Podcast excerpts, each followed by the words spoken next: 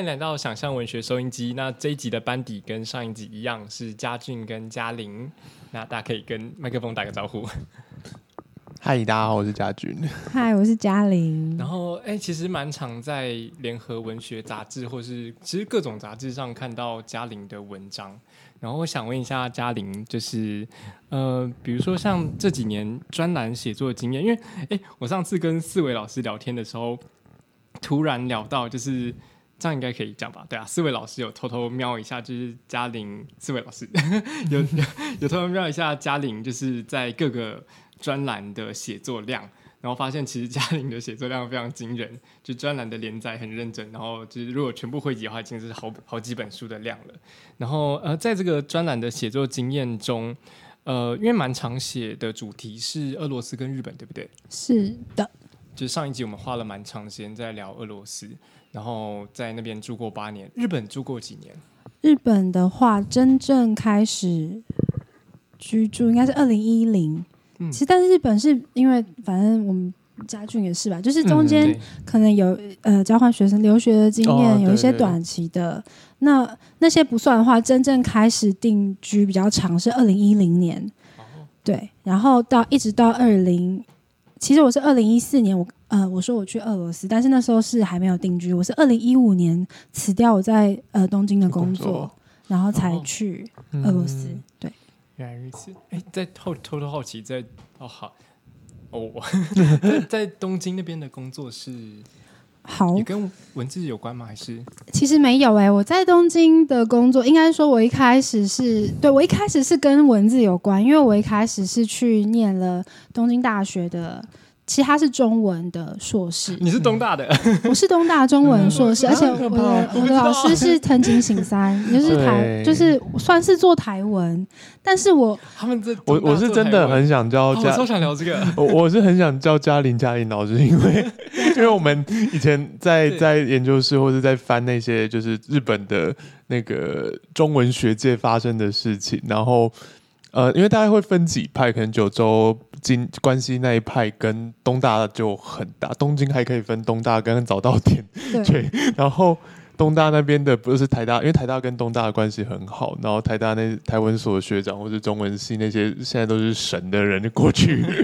过去都是看到嘉玲老师在做主持，他们是神，我不是，因为某种程度我那时候也我有点，我觉得我我跟文学是有一种一直在。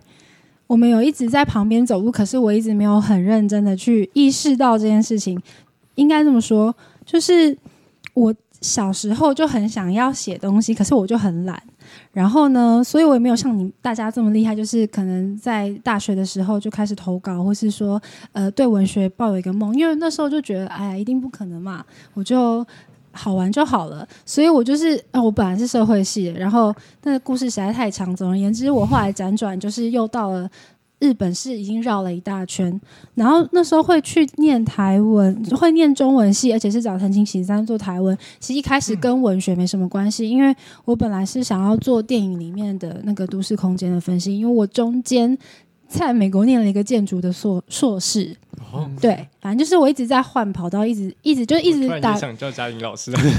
打不定主意，没有，就是不知道自己在干嘛的人生，一直到现在，对。然后那时候会接触杂志，其实大家就是就直接讲的很清楚，就是那些神的人，他们工作太忙了，然后就是他们工作太忙，所以他们没有时间接这么多的案子，所以就学妹，你不你要不要来写一下联合文学啊之类的？所以我就是完全是靠关系，靠关系进去。那后来我也中间其实我就真的就是真的去公司上班，我去一般的企业，但是我没有把。呃，就是写杂志这件事情放弃，就是把它当成是因为我我就觉得我自己唯一可以跟文学跟保持保持联系的方式，那所以我就会还是会能够接的话我就接，然后因为。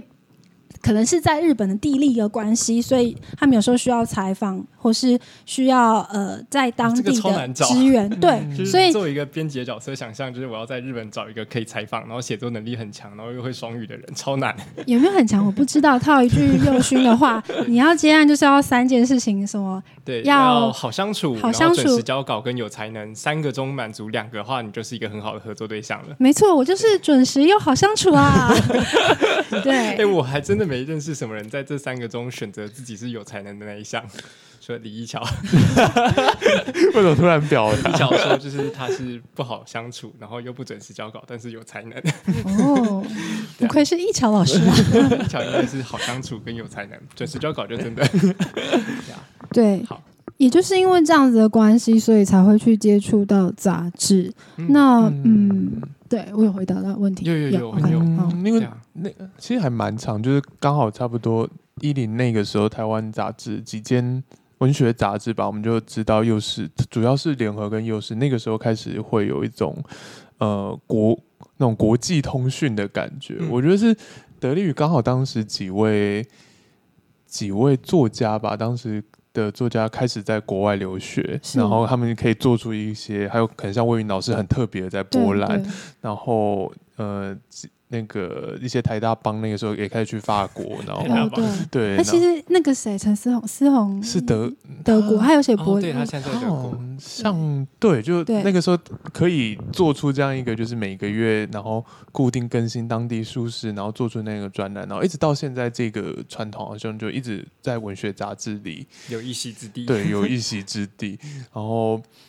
对啊，嘉玲很特别的是有莫斯科这张王牌，莫斯科这张王牌，所以我是要感谢我老公吗？不是啊，因为可是你看，对，现在要讲到，就是大家真的是大大，然后我只是因为刚好我就是一个不是大大，然后刚好在，而且还在大家都可以写的东京，所以我也是非常惶恐的，接就是写了这么多年，然后呢，我有时候我也是会感到压力，因为你跟你一起写那些的人是。哇，文学奖，哇，叔叔，哇，魏云老师，哇，思宏老师，哇，佑轩老师，都是一些厉害的人。是在我记得是在幼师写东京吗？还是幼师是写莫斯科，斯科然然后在连联文是写东京。京我那时候就会常在想，会不会对可是其实稿费稿费老鼠吗？什么没有，我这是我 你才稿费老鼠。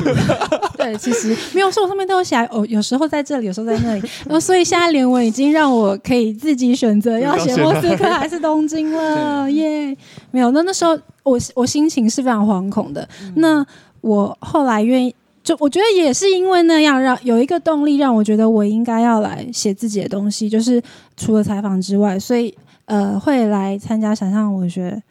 想象哦想象朋友也是因为这个、这个原因，然后开始投稿啊，疫情啊，疫情在俄罗斯关到不知道在干嘛，就开始写东西，所以大概是这样子的一个脉络。所以今天终于来到我一直在那个封城期间，一直每天在收听的那个，我居然走走到现在录音的现场，真是太诡异了。说，哎、我们从后台数据看，就是莫斯科一直有观众，就想说，嗯，为什么会人在？太客，太客，俄罗斯还骇客有观众，呢就是我，就是我。对啊，嗯哦，哎、我想那个这个，我想聊一点点是嘉玲除了中文写作之外，会用日文跟那个俄罗斯文写作的经验吗？俄罗斯文完全不行，因为俄罗斯文是真的就是因为会口说，但是语言没，其实也没有很好，也没有好，所以我我其实蛮想讲的是说，其实大家也不要觉得说一定要，我觉得不会一个语言那个失语的状态去对文学创作是有帮助的。因为我觉得我用我在日本看到的日本，呃，就是我以一个会日语的状态去看到日本，其实也是有变化。我相信家具应该也知道，就是说，嗯呃，当你一开始的那个日文程度还很菜，很就是啊，我看到一个片假名，我念出来就很开心的。那个时候看到的景象，那个那个你你可以感受到的东西学习文字的喜悦，对，然后你的观察是不一样，因为那时候你嗯可能需要更多的是。除了文字之外的线索，那你嗯可以看到的是你不会这个语言的人才看得到的角角度。嗯那这就是我在我觉得这很珍贵。那我我觉得我在俄罗斯那个就是完全是一个啊，就是一个家庭主妇被没事，就是没办法，就是所谓的，如果用日语的术语来讲，叫住在期，就是。先生被派到俄国，所以你就跟去，然后就是每天在那边喝下午茶，不是啊，就是就是一个呃，就是只是要过正常日常生活，然后家庭主妇的角度去看这个很奇妙的国家，跟你很会俄文，我是我是念了俄文系四年，然后我要去留学，我要去看杜斯托也夫斯基，我要去写论文的那个人的视角是完会，我认为是不一样。嗯那我也不认为哪一个会是好，或是哪一个是坏，应该样的经对验是有不一样的经验。对。这，样，那会想问问看，就是因为你的写作蛮多是聚焦在专栏上，然后杂志专栏我觉得是一个很难掌握的空间，真的。就是一方面你也不是很确定读者的呃马，就是读者可能没有一个很快的反馈，因为有些人在读杂志的时候他是跳着看的，那我会不知道说这本杂志卖的好，或者这本杂志销量不错，跟我的作品到底有没有关系，然后或是呃在写专栏的时候，你会怎么样去？掌握那个专栏文章的节奏感，或是怎么样在这个篇幅的字数内去传达一些你想传达的东西。因为我补充一点，就是我觉得专栏或者说杂志这种栏位小的很难写的原因，就在于它真的是字数非常的简短，然后它跟呃大部分有志可能有一些从学生开始投稿的那种，从以前就是在投两三千散文或者是一万小说的，当这样子的创作者在很初期接到杂志的。短摇稿或是短短短一篇的时候，常常会，我不知道，我我觉得那种表演欲真的，我写什么？对对对，到底要我何处安放我的魅力的那种 感觉呢？但是嘉嘉玲作为就是写杂志那么有经验的一个情况，你是怎么去做他的杂志这样的写作策略安排呢？那首先我就要讲，因为大家都是先写小说，先写散文，先有文学梦。那我反过来说，我可能是先有。专栏这个空这个舞台，这我的第一个平台可能就是，哎，嘉玲啊，那个学姐最近很忙，要不要帮我接一下？就是从那个时候开始，写的真好，并没有，谢谢大家，谢谢大家没有现在因为我好相处又准时交关系，没有嫌弃我。那其实专栏有大有小，有的真的很，我记得有时候，比方说可能一千字以内，八百字，六百、四百五、五百、三百，遇过两百五的，对。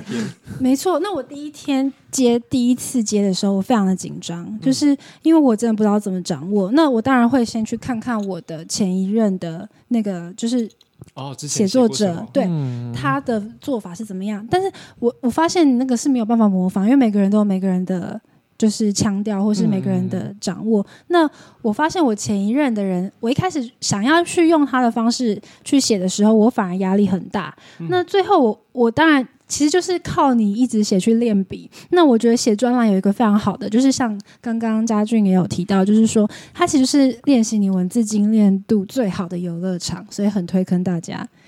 可以试试。有有有 有那个机会，这样的机会在哪里呢？我都。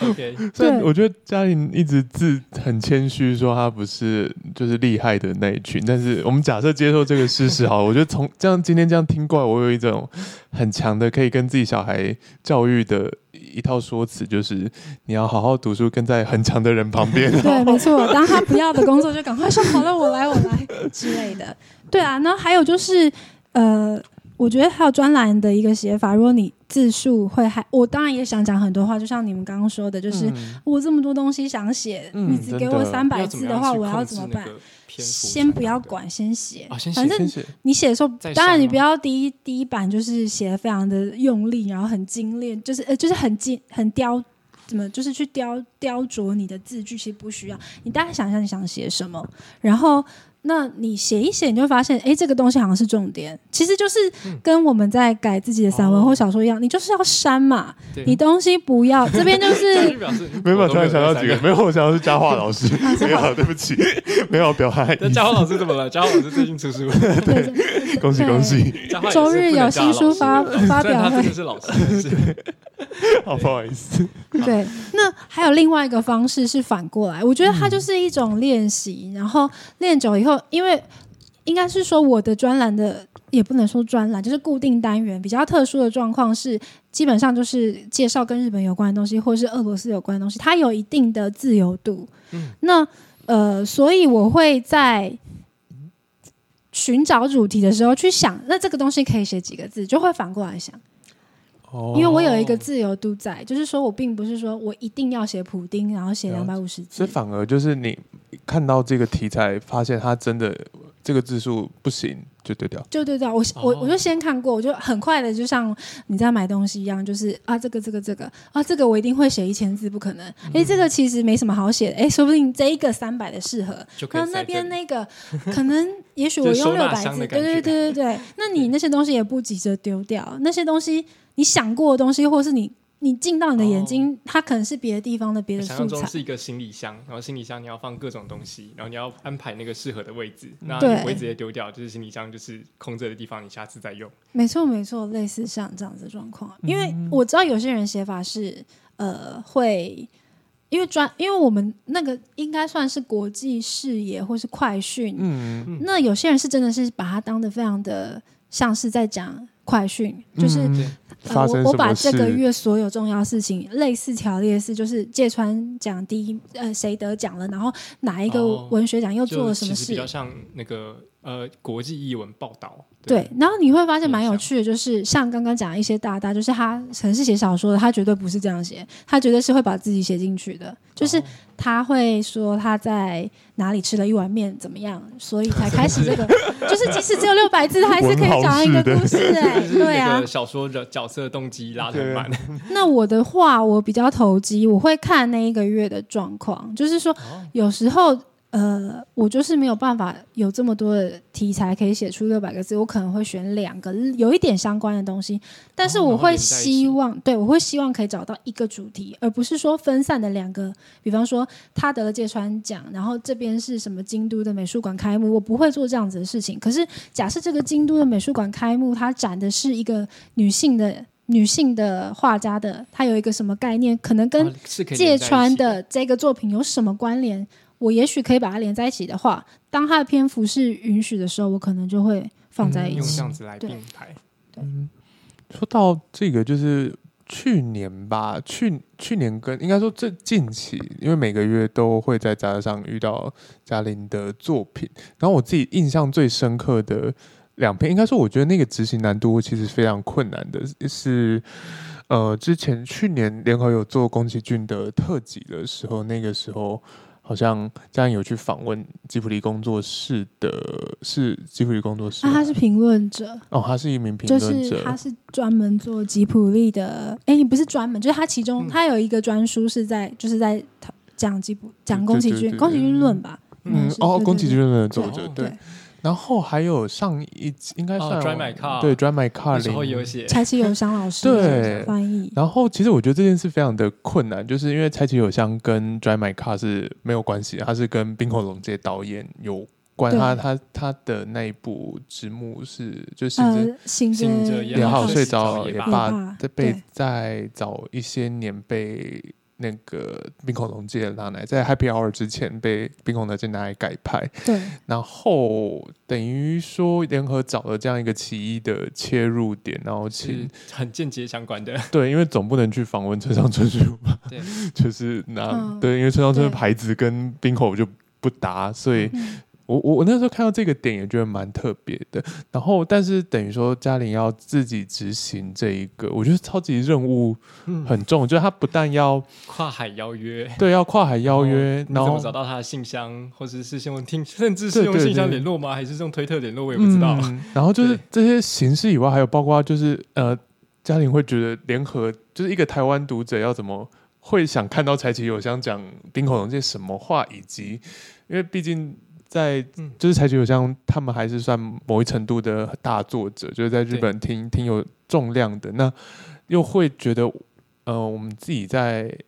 做问题来问这样子，真的是蛮有辈分，而且跟你是不同文化背景的的时候，你要你一个台湾 甚至你要怎么设定自己的对对对你你就是柴崎有张八成不知道联合文学是什么？？对那，你要怎么说？我是联合文学来说，就是嗯放你的。其实这个也是呃，因为我在联合文学街类似的工作也有十年了。那我嗯呃，对对，真的从一开始就是捡人家的工作，没有啦，就是 到现在因为疫情的关系，大家都不能去日本，所以我又又接下了这些工作。呃，应该这么说，其实每你们刚刚说的状况，其实每次的状况是不一样的。哦有时候是呃，联合文学有跟这些作家有关，就是怎么讲，他们有人脉的。哦有联系因为就有点像是代代相传下来，嗯就是包括编辑或是包括我们这些写作的人，呃，就是可能有有有些人是固定有联络，但是可能中间，比方说像柴崎永香，他的状况就是他有帮联合文学写过东西，哦，所以事实上是有过去的，是有历史的可，能是什么二十年前曾经写过，应该没有那么久。但是就是说，毕竟有那个管道在，只是说他他应该得奖那个时候。那假设我们访我们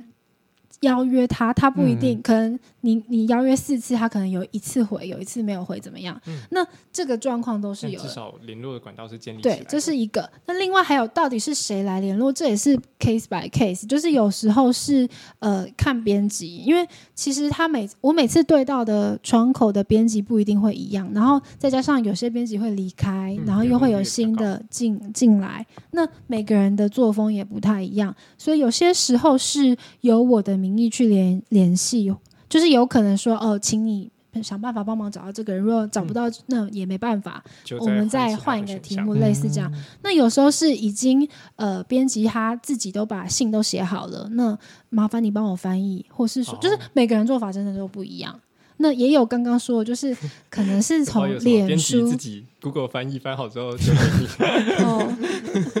他可能会先这样子算一下，大概会有多少字，嗯这是有可能的。但他对，就是我觉得真的是呃，每次的状况不太一样。那我能做的就是配合那个编辑的方式，那找到我们两个人都觉得舒服的方法。那至于刚刚访问的部分，诶，其实柴喜友香这一次是有定题目给他的，他我是翻译。哦所以是他写稿，就是有有请他针针对，就是说呃。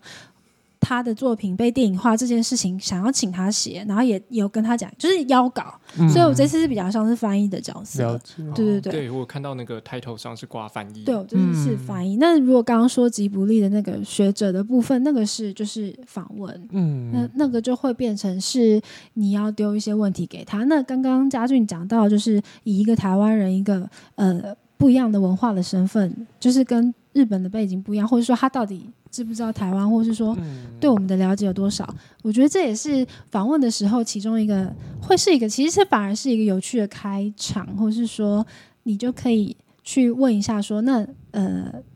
你对台湾有什么感觉？通常只是一个拉近距离的方式。那我觉得蛮幸运是，可能因为我接触日本的访者比较多，那日本对台湾的了解度是越每年就是一年比一年会更更亲近。我不知道，可能是是因为那个震地震的时候捐了很多钱之后，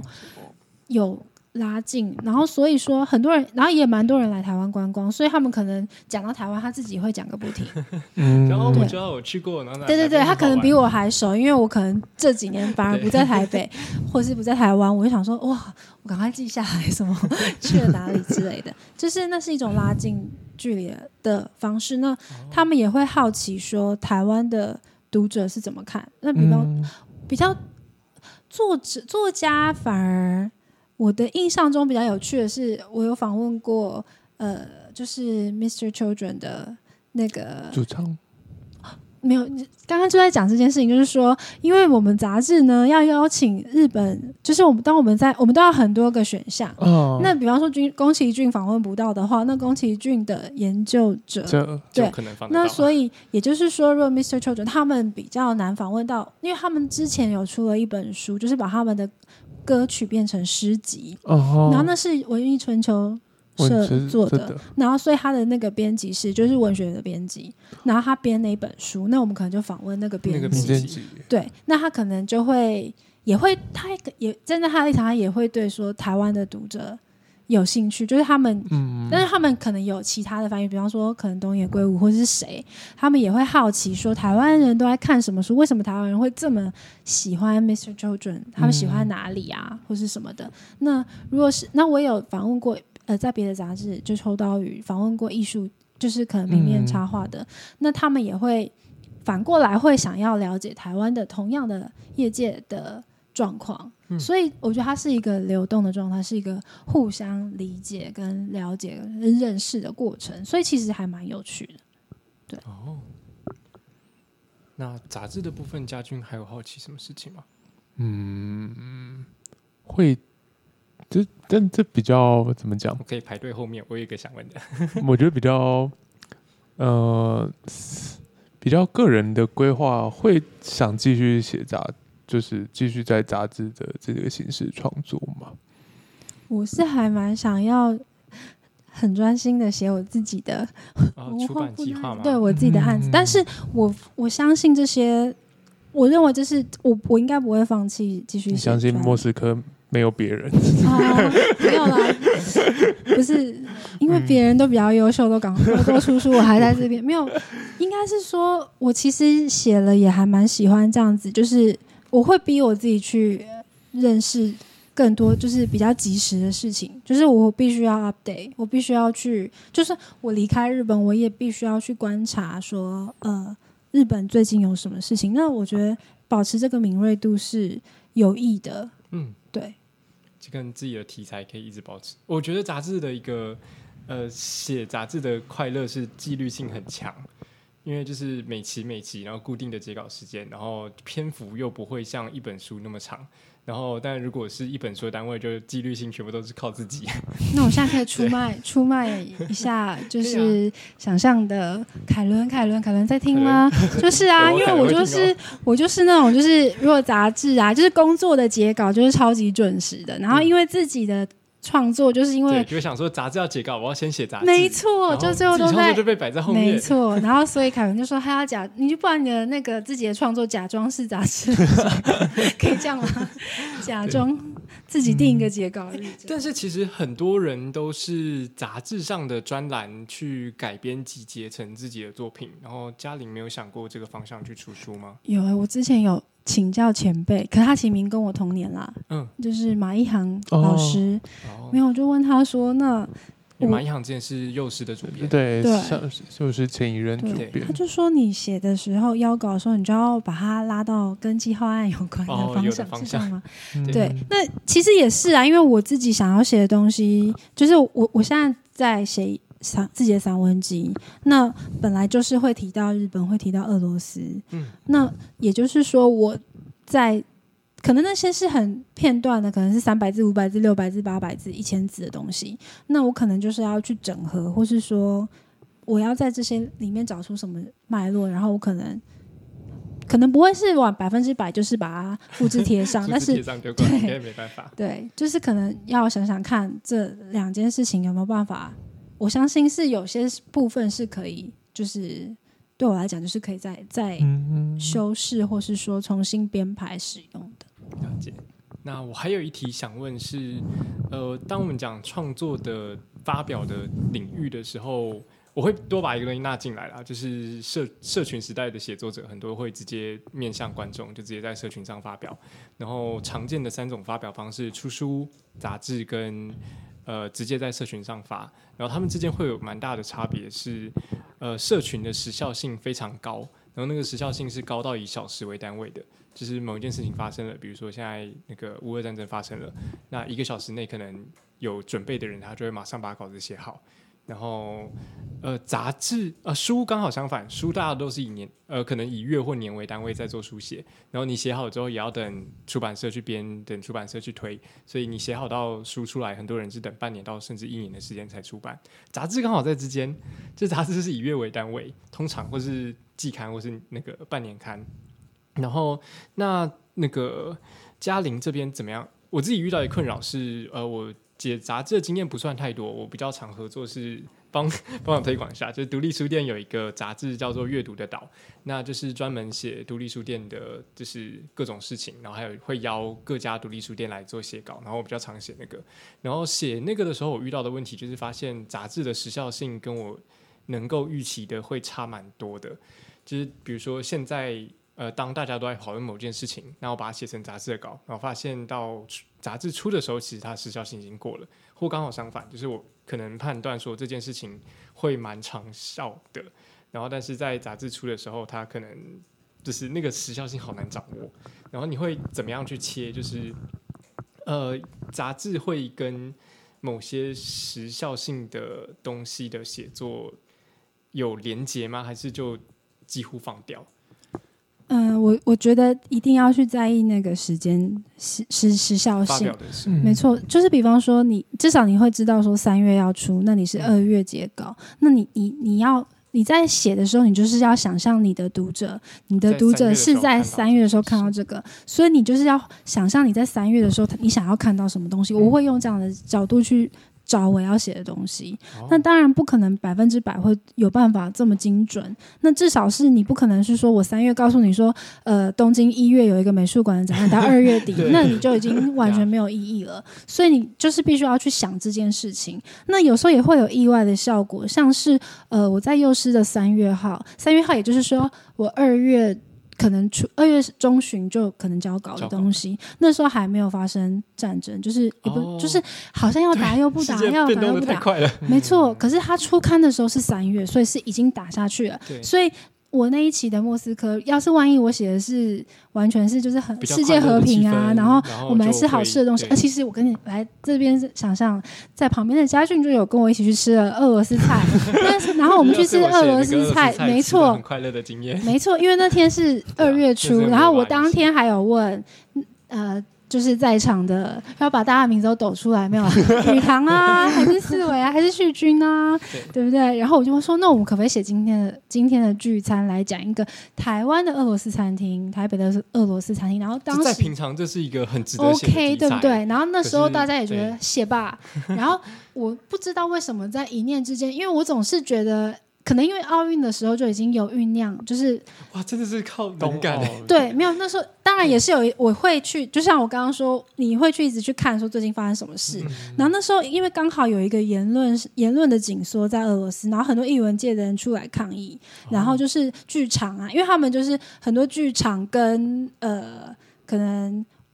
艺术家或是作家，他们就是联名说，呃，政府我因为他们的文化不干涉，说我们应该要就像恢复苏联的荣光，就是他要有一些事情是没有道德的，是不可以写的，比方说、呃同性恋或是什么，还有一些限制。那很多文化人站出来去挑战，那我就是写了那个东西，就是说我他们文化人对、哦。对抗，虽然它跟战争没有直接的关系，可是在呃，战争之后，这些文化人是第一个跳出来对抗，很多人辞职了，很多的文化表演是没错，他们就是说，这个世界是在发生战争，我们不能再假装没事的娱乐，不能再假装嗯，就是马马照跑，舞舞照跳这样子。所以我觉得某种程度，那个决断可能也是因为做了很多次，我大概去，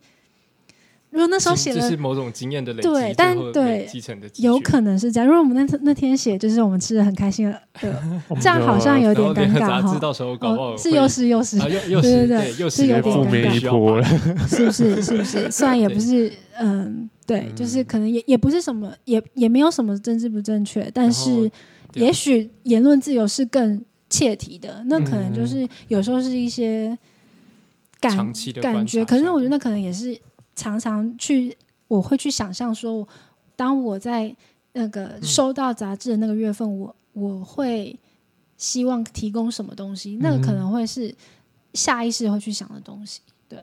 了解，因为像我观察到一个困难点是那个呃，比如说像联合文学做冰口龙介，然后他发表这个杂志的时间，其实如果是用呃社群媒体在不管是影评啊或者什么的，其实大家已经到讨论的末轮了。然后做社群写作，我们会有一个呃算是观念性的量表，是当事件发生的越久，写作的难度会越高。因为在最前期的时候，大家要是清楚的资讯，然后到中期的时候会需要这个资讯的一些转化，到后期会需要很深入的研究，才不会有资讯重复累积的状况。然后这样听起来，杂志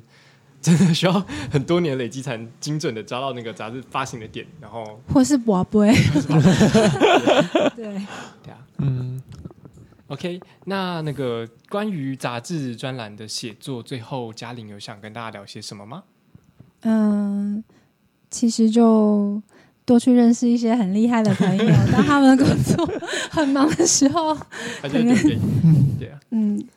我觉得其实可以试试看，就是我也不知道，因为我这期也不算专栏，但是我觉得平大家平常就是也是可以去练习一些比较简短的精，精因为。比方说副刊，我想应该大家都会有空窗期，或是说缺稿，那你可能两三千字，是被它塞不进被动缺稿还是主动缺稿？呃，都可以啊。所以这个时候，我们我们这种就是可以试试看写比较练习写不同长度的文章，也许会为自己开另一扇窗吧。嗯嗯，了解。好，那我们这一集节目就差不多到这边结束，那可以跟麦克风说个拜拜，拜拜